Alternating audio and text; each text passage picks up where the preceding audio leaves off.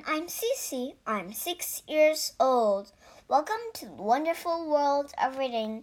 In this, I can read My New Boy. 大家好，我叫谢西西，我今年六岁。今天我给大家讲的故事叫《My New Boy》。I am a little black puppy. I live in a pet store. Soon I will have a kid of my own. Many kids come. This one pulls my tail. This one kisses too much. They are not for me. Here's another kid. He says hello. He pets my head. Woof, woof. This is the boy for me. My new boy takes me home. I start taking care of my boy right away.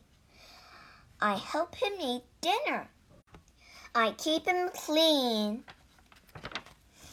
I teach him to play tug of war.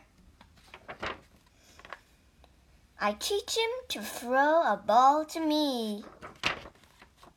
I show my boy tricks. I set up, I roll over. I teach my boy to give me a bone every time I do tricks. My boy is not good at everything. He cannot dig very fast. He cannot scratch his ears with his feet. He cannot hide under the bed.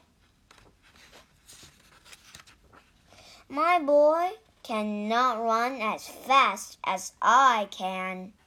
I run and run. Oh no! I do not see my boy. Is he lost? I looked behind a tree.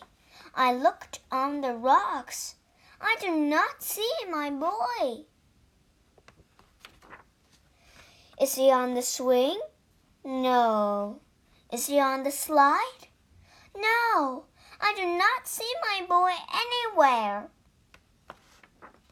Now I see my boy. He sees me too. He is happy I found him. We go home.